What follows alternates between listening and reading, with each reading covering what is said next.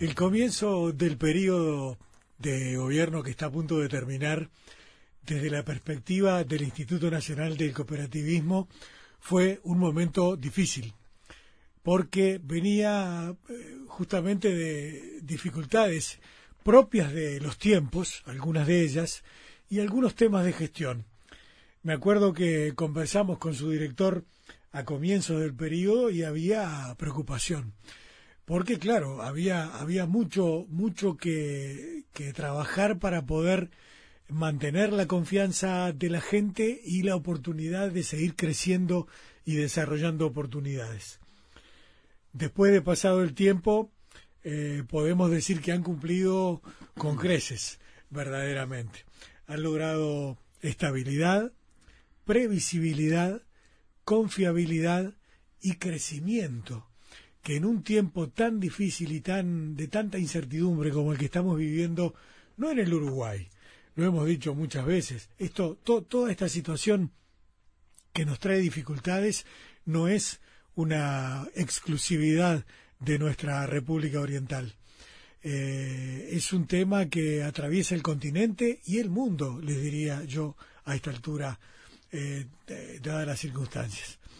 Pero eh, justamente hoy de mañana el Instituto del Cooperativismo presentó una, un informe de gestión 2015-2020 y le pedimos a Gustavo Berrini, su director, que una vez más nos acompañe para charlar del tema. ¿Cómo estás, Gustavo? Buenas noches. Bienvenido. Bueno, muchas gracias. Eh, quiero hacer notar algo. Eh, un saludo a la audiencia y a ustedes, que siempre es un gusto compartir. es raro que en un espacio de radio unanimidad de Gustavos, hasta en la música. Acaban de pasar al, al, al, inmenso Gustavo Nocetti cantando, y, los dos Gustavos en el estudio y yo. es brava esa, ¿no? Está lleno de Gustavos, ¿viste? No, bueno, pero no es normal, digo. No, no, si, es normal. Si se pudieran jugar nombres a la quiniela, le ponía algunos pesos. Encantado, una broma para empezar. Eh, la verdad que una satisfacción lo que fue la jornada de hoy. Eh, Hoy lo que hicimos fue, a ver, te voy a ser bien honesto, el directorio del INACOP estuvo analizando junto con el ministro de Trabajo eh, todo lo que es el informe de gestión y de transición para entregar al gobierno entrante, como lo está haciendo todo el Estado, todos los organismos públicos y, ministerios. Esto lo hicimos a fin de año y elaboramos un documento muy completo de más de 70 hojas con mucha información que fue el que se le entregó al designado ministro de Trabajo, Pablo Mieres.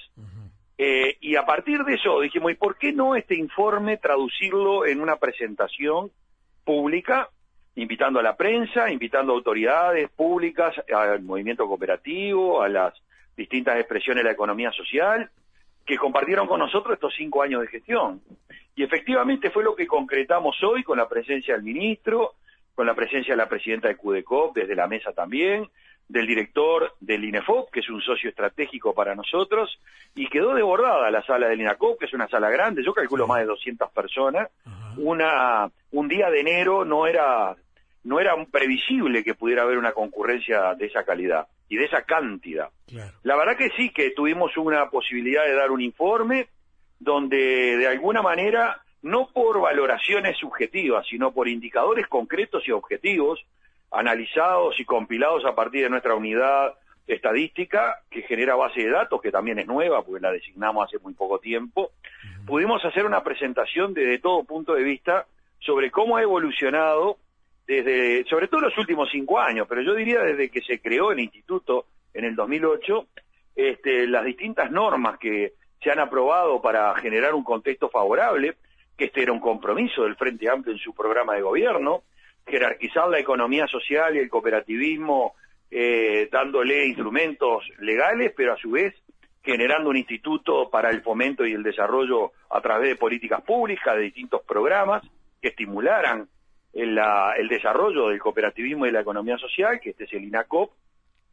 Y a partir de esos cambios normativos, bueno, comenzamos a trabajar con distintas políticas que apuntaban principalmente a esos estímulos necesarios para el desarrollo de la economía social y el cooperativismo. Y la verdad que los números son muy importantes porque demuestran de alguna manera eh, cuál es el impacto real de las políticas que se llevan adelante, ¿no?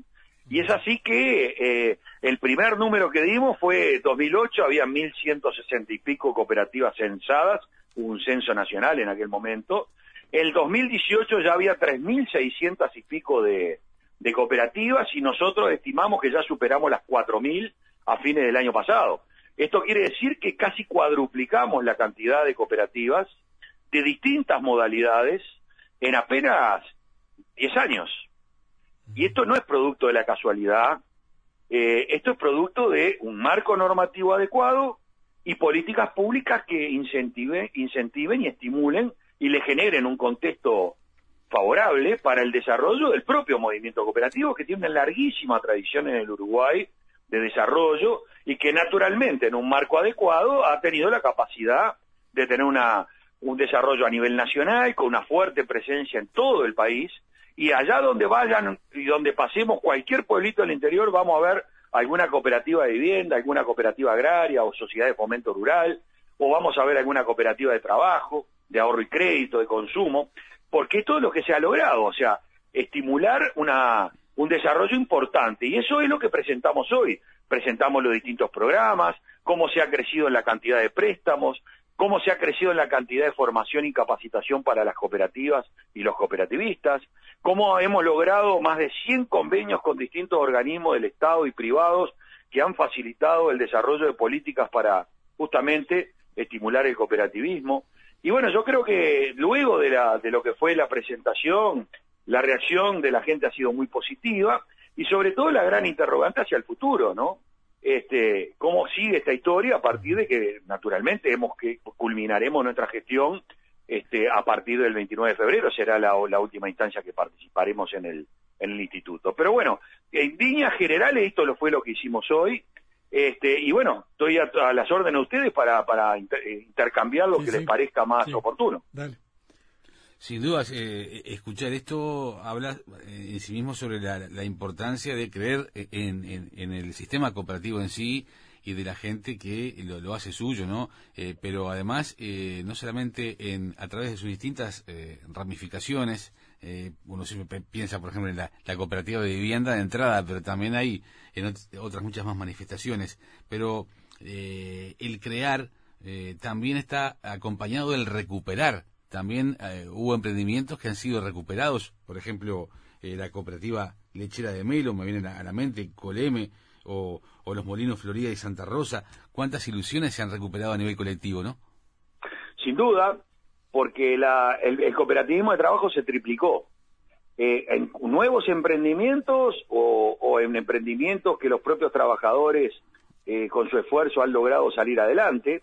Tuvimos, como tú decías, este, como decía el Gustavo Antunes, al principio asumimos en el 2015 con un cambio legal para ordenar un poco el Fondo para el Desarrollo, con una ley nueva, nos quedaron pocos recursos y nos quedó una cartera de créditos otorgados muy grande y con dificultades de pago. Pero hicimos un esfuerzo muy importante para gestionar de la mejor manera, concretando garantías que no estaban concretadas, tratando de, aún en situaciones dramáticas como la de Paysandú, la textil eh, eh Cotrapay, eh, la vieja Pailana, si bien cerró, se aprovechó el predio, se le vendió a la Intendencia de Paysandú, hoy están construyendo cuatro cooperativas, cientos de familias que van a van a tener su vivienda ahí, hay emprendimientos dentro de ese predio, muchos de ellos cooperativos apoyados por nosotros, va a haber una UTU dentro de ese, de, ese edificio, o sea, cómo, cómo reconvertimos y ubicamos algo que pudo haber sido dramático en su momento, eh, a partir de una realidad dura, cómo se logró recuperar ese predio en beneficio de la gente, en beneficio de Paysandú en este caso. Me detengo en esto porque creo que es uno de los ejemplos de cómo, este, aún en situaciones más dramáticas, con mucha voluntad y esfuerzo y con ideas y con una sinergia entre lo que es la gestión pública dentro de lo nacional y lo departamental, se pueden lograr avances importantes, ¿no? Por ejemplo, la, experiencia Olmos también, ¿no? La experiencia Olmos, que arrancaron anterior a nuestra administración con un préstamo muy grande, ellos lo invirtieron todo, comenzaron a producir, tuvieron el problema en la Argentina, que empezaron a trancar la, la importación de los productos exportados desde acá, con dificultades de costos, etcétera, eh, les iba muy mal, estaba parada la fábrica, imposible recuperar el crédito otorgado, se hizo un esfuerzo enorme por parte del ministro de Trabajo en persona para lograr articular una posible solución, hubo un empresario con mucha iniciativa y con mucha sensibilidad y hoy hay un parque industrial que se está desarrollando en el predio de Olmos con la cooperativa, con el horno prendido, este, eh, fabricando decenas de miles de eh, sanitarios, de vajillas, etcétera, dentro en el marco de un parque industrial donde hay una asociación entre el empresario privado y la cooperativa bastante sui generis que permite la ley, justamente la muy moderna como la que votamos en el Uruguay. Pero digo, de este tipo de situaciones se han dado muchas. Obviamente hay nuevos emprendimientos apoyados por el FONDES. Nosotros, con las nuevas normativas, los nuevos manuales de procedimiento, control de riesgo, etcétera, se han presentado más de 30 proyectos en este tiempo para ser financiados por el Fondo para el Desarrollo. Se han aprobado 15 préstamos en este sentido. Además, se complementan los préstamos con asistencia técnica, porque muchas de las líneas de crédito son con el Ministerio de Industria o con el Ministerio de Ganadería. Se les da formación, capacitación y asistencia técnica a través de otros programas dentro del instituto, como lo es el PROCOP. Y de los 15 emprendimientos, se han invertido entre todos unos cerca de 3 millones de dólares. Y hoy, al día de hoy, podemos decir de que estos nuevos emprendimientos, la morosidad es cero. Todos están cumpliendo, todos están llevando adelante y honrando lo que, lo que han sido los préstamos adquiridos. Este, lo mismo pasa con el fondo rotatorio. Eh, nosotros pasamos, cuando asumimos la gestión en el instituto en el año 2015, eh, no se llegaba a los 100 millones de dólares en préstamos otorgados de ese fondo rotatorio para capital de trabajo o para necesidades financieras de las cooperativas. Hoy estamos cerca de los 600 millones de pesos prestados y el índice de morosidad es menor al 4%. Entonces, vemos cómo en definitiva también, aún en situaciones complejas, porque nadie está vacunado, aún las mejores empresas pueden tener dificultades, nos ha pasado, el cooperativismo no escapa a lo que es una realidad y un contexto económico, regional, mundial, de crisis o de ciclos de crisis, pero objetivamente creo que los riesgos que toma el propio instituto son riesgos lógicos y apropiados en función de que los números nos demuestran de que tenemos tanto un excedente en el balance del INACOP como por tercer año consecutivo un excedente en los balances del fondo de INACOP. Cosa que, si nos acordamos de la cómo tomamos esta realidad, objetivamente la situación ha cambiado radicalmente. ¿no? Era muy distinta, obviamente. Pero también ha habido una maduración de parte de, de las organizaciones, ¿verdad, Gustavo? Porque sí, claro. Eh, en algún momento alguien, alguien decía, ah, si tenés problemas, armó una cooperativa y vean, vean cómo lo, cómo lo arreglan, ¿no? Como si fuera una, una especie de solución de segunda. Sí, sí, de trámite este, rápido. Claro, y, por, y, para ver qué pasa, ¿no? Este... totalmente. Yo, podemos contar mil eh, eh casos, situaciones, anécdotas, pero había gente que te venía y decía, este es el plan Z. Claro. O sea, no queríamos que quebrara nuestro patrón.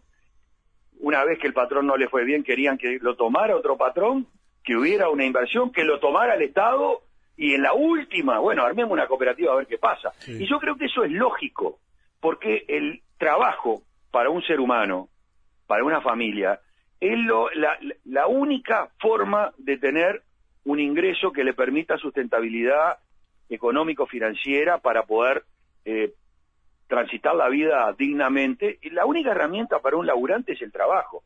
Y encontrar soluciones cuando ya no hay otras, es lógico que se planteen.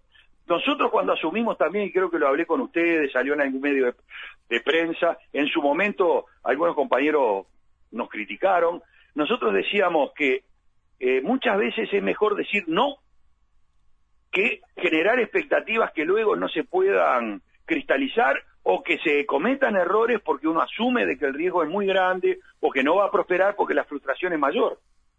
Y yo creo que ese el, capacidad de también a veces decir que no fundadamente, obviamente, luego de estudios, de, distintas proyecciones, de flujos, analizando los proyectos. Nosotros tenemos eh, técnicos que analizan proyectos, pero también financiamos técnicos para que les elaboren proyectos a los emprendimientos.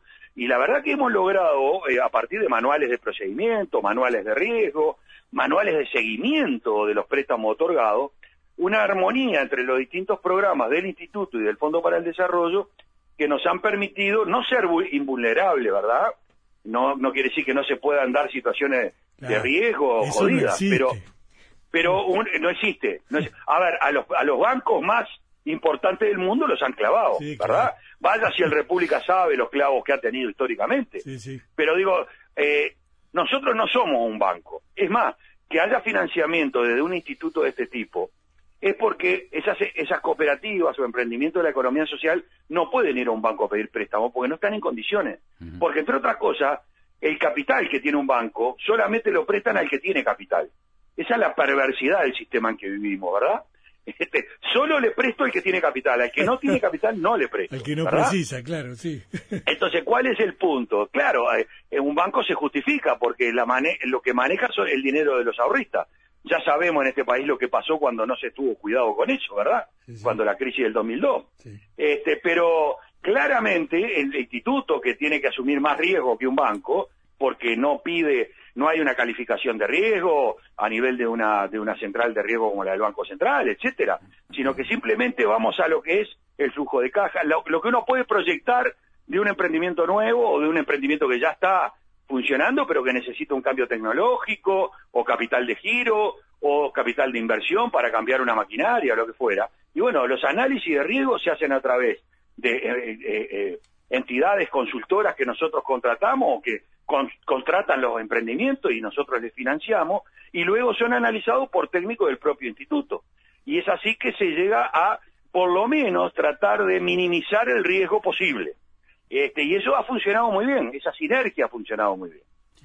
En este balance que se hace de INACOP, eh, esta presentación eh, pública de lo logrado y de los objetivos a alcanzar todavía, eh, ha demostrado en distintas áreas. Por ejemplo, en, en, materia de incubadoras, es un concepto también, por demás, moderno y quizás propio del siglo XXI, donde también INACOP ha bueno, establecido formas de, de ser y hacer, ¿no? Sí, claramente, no es, es una novedad es más, eh, hemos tenido oportunidad de participar en, encuentros, conferencias, congresos internacionales en América y en Europa, donde el, tema de la incubadora lo ven como una novedad. Eh, Porque un poco qué es el, concepto de incubadora para quien no lo sepa, ¿no? La, incubadora es, es, un mecanismo que se utiliza mucho para las empresas tradicionales, que es eh, empresas nuevas que tengan un proyecto de inversión que eh, ingresen a una incubadora tal cual lo que lo que es un bebé, ¿no? Algo débil, algo que empieza la vida con muchas debilidades e incertidumbres, a partir de lo que son tutorías de técnicos que acompañan los procesos, formación y capacitación, eh, asesoramiento tecnológico, acompañamiento comercial, estudios de marketing, eh, dibujos de la producción y de optimización de los recursos, todo eso acompañado con tutores durante un periodo de dos años para que se vayan fortaleciendo los emprendimientos y que luego de esos dos años son desincubados, pero a su vez hay fondos de desincubación, capital semilla para una inversión primaria posterior a la incubación. Y esto todo lo hacemos no al barrer, sino que esto es un convenio con el Ministerio de Industria y Energía, que ha sido un socio formidable, al igual que la Dirección General de Desarrollo Rural, el, Instituto de Colonización, el MIDES, la UTE, la OCE, ACE, decenas y decenas de organismos que han conveniado con nosotros, que nos han permitido crecer, y ellos se han beneficiado por lo que ha sido el trabajo que hemos realizado nosotros. Pero volviendo a lo anterior, junto con el Ministerio de Industria se hacen llamados, pero no para cualquier emprendimiento, sino para determinados emprendimientos vinculados a alta complejidad, con mucho valor de conocimiento agregado, tecnología, todo lo que tiene que ver con el tema de la producción audiovisual, que son oportunidades país, que se ha definido como una de las áreas a desarrollar porque genera empleo y el país está bien posicionado, nanotecnología, industria química, metalmecánica, y bueno, muchos de esos emprendimientos se han presentado, son muy innovadores, y bueno, ya van más de 24 emprendimientos que han venido siendo incubados, algunos ya han sido desincubados y otros todavía están en el proceso de incubación. Y esto es algo que se ve con naturalidad para las empresas tradicionales de capital, de capitalistas, pero no, no, el, el, cooperativismo no había incursionado en este tipo de herramientas y nos parecía lógico hacerlo y nos está haciendo muy bien. Mm. Genial. Gustavo, este, si miramos para adelante, ¿no? Viste que estamos atravesando una, una situación, una coyuntura en, en el continente y también en el mundo, de enorme incertidumbre, de tremendas dificultades y además de desafíos en materia de eh, aquellas cosas que el, mundo va a demandar en materia de producción. Y para un país como el uruguayo, como el Uruguay, donde eh, de repente eh, a veces parece que nos costara mucho encontrar aquellos lugares donde habrá de ser necesaria la inversión para diseñar un producto nuevo o proyectos de desarrollo nuevos, solemos quedarnos mucho en lo que son los, los productos eh, básicos, tradicionales, ¿verdad? Este, productos primarios, pero nos cuesta encontrar los caminos para invertir, para lograr valor agregado y con eso mejores precios y mejores, mejores posibilidades. ¿Te parece que el mundo de, de la economía social y solidaria y cooperativa tiene un rol en ese, en ese mundo para la innovación y para encontrar eh, rumbos que de repente no hemos explorado todavía? Sin duda. Eh, mira, te voy a contar o ejemplificar lo que estás diciendo, que es muy atinado, independientemente de que podemos ingresar a, y nos desviaríamos en todo un intercambio respecto a cuál puede ser el rol del Uruguay en materia productiva como país de baja escala para colocar sus productos en el exterior. Yo soy de los que opina que el Uruguay variar su, diversificar su matriz productiva no quiere decir abandonar lo que es la, la producción básica más importante del país, que nunca la va a cambiar. la diferencia es que no estoy de acuerdo si vamos a exportar ganado en pie o si, en su defecto, vamos a vender, como estamos vendiendo, determinado tipo de carne de calidad, con determinado tipo de trazabilidad, con determinadas normas internacionales muy exigentes de calidad, vendiéndola infinitamente más cara que el resto de la carne, como lo estamos haciendo a Japón, por ejemplo.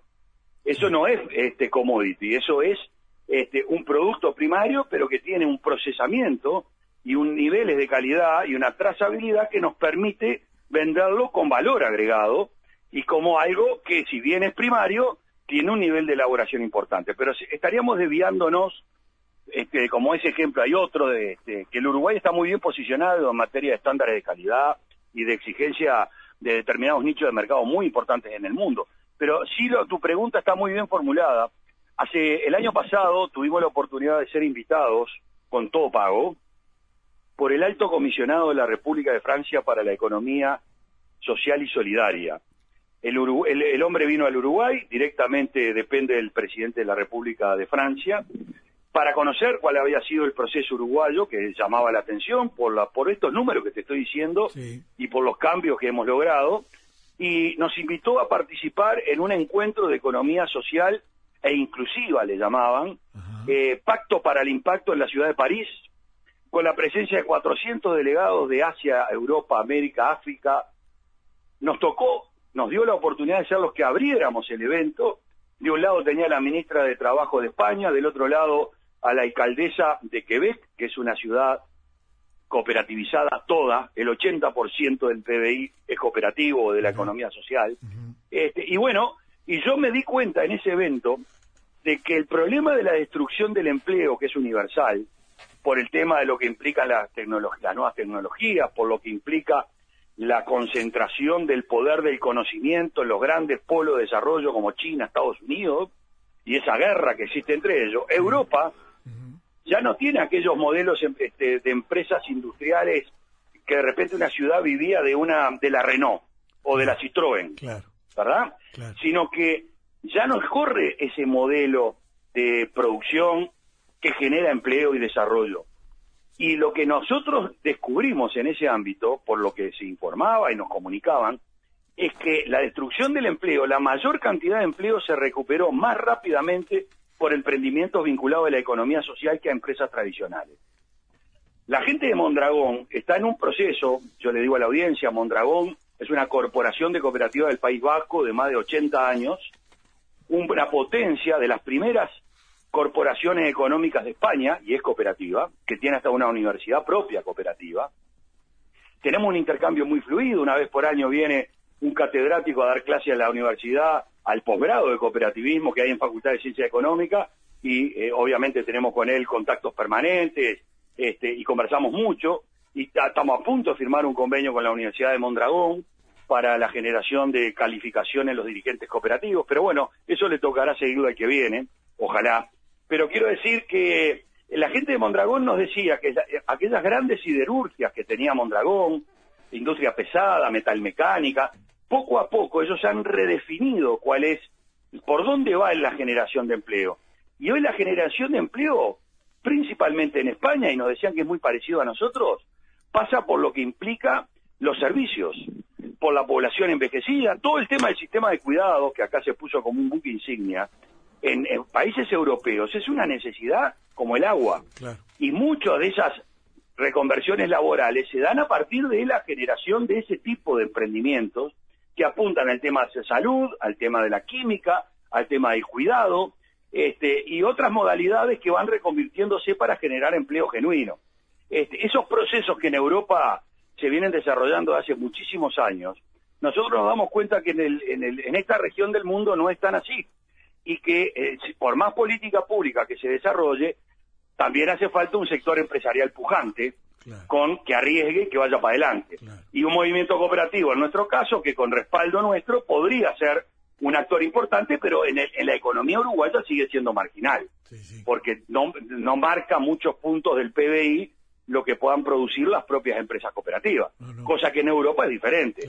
Este, en Europa tienen un peso muy importante, en Francia, en España. parece que tiende a cambiar, Gustavo, ¿no? Por lo que vos mismo decías. Sí, sí, pero que son procesos que Está bien, pero son procesos que demoran, que tienen que tener una continuidad como política de Estado, que no tenemos claro cómo va a continuar. Sí tenemos claro cuál es la posición del movimiento cooperativo, que gobierna al, Instituto de Promoción junto con nosotros, porque el directorio de INACOP está integrado por tres delegados políticos del Poder Ejecutivo y dos delegados de este, planteados por CUDECOP que avala el Poder Ejecutivo. Y ellos van a seguir al frente de la gobernanza del instituto. Pero no tenemos muy claro cuál es el cuál es la mirada estratégica del nuevo gobierno, porque no encontramos dentro de sus programas, a no ser una, alguna frase que diga eh, estamos de acuerdo con el cooperativismo, pero no mucho más allá de eso, ¿verdad? entonces, eh, hay, una incógnita en ese sentido. Claro, de hecho, entonces una, una un contacto de transición específicamente eh, en el área de, de, de INACOP podría no llegar a darse. aún no, aún no.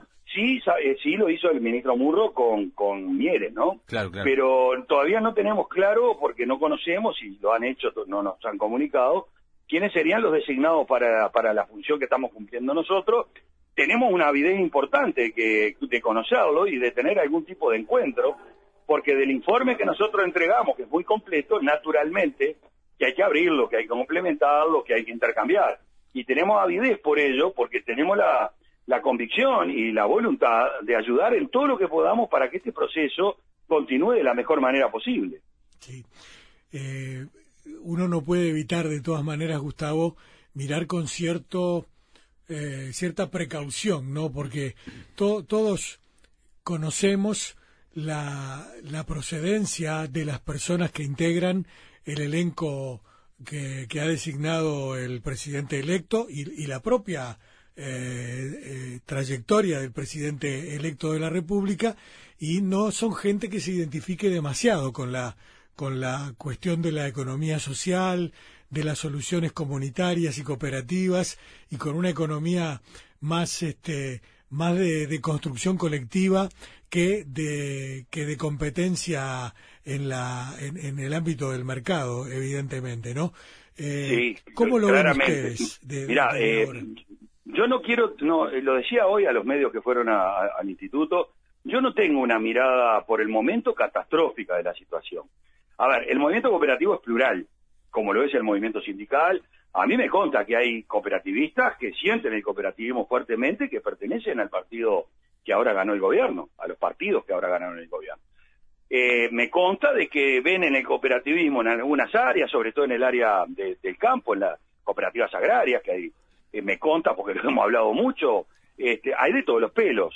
Y el modelo cooperativo en el agro es muy viejo. En Europa las cooperativas existen independientemente, eh, ya te decía, del gobierno francés, que no es precisamente una mirada de izquierda, ¿verdad? Pero claramente, el problema es hasta dónde vamos. Yo tengo una concepción del cooperativismo diferente seguramente que otros compañeros. Y yo veo el cooperativismo como un modelo en chico de la sociedad que yo quiero construir para adelante, ¿verdad? Este, pero claramente eh, hay otras miradas ideológicas que ven en el cooperativismo como algo que puede llegar a ser algo complementario de la economía tradicional. Entonces yo por eso eh, no tengo una mirada demasiado catastrófica, lo que no quiere decir que los esfuerzos que se han hecho, por ejemplo, ¿quién es el principal cliente del mercado interno de nuestro país que es tan chico? El principal cliente de cualquier empresa en este país, en el mercado interno, es el Estado. No hay otro eh, cliente tan importante como el Estado. ¿Cuántas empresas viven de ser proveedores del Estado? Ya sean bienes como en servicios. Una de las batallas que hemos venido dando desde hace bastante tiempo es que el Estado le compre a las cooperativas, que le den preferencia a las cooperativas. Y se han logrado avances muy importantes, ni que hablar de las cooperativas sociales, ¿verdad? Que venden servicios quizás no tan calificados por el perfil que tienen sus componentes, pero eh, ha sido un programa muy, muy valioso para, para mucha gente como primera experiencia laboral por el sector de donde provienen a nivel social, ¿verdad? Y, se van formando como trabajadores y en valores cooperativos dentro de las cooperativas sociales. Hay cerca de 400 cooperativas sociales que generan miles de puestos de trabajo.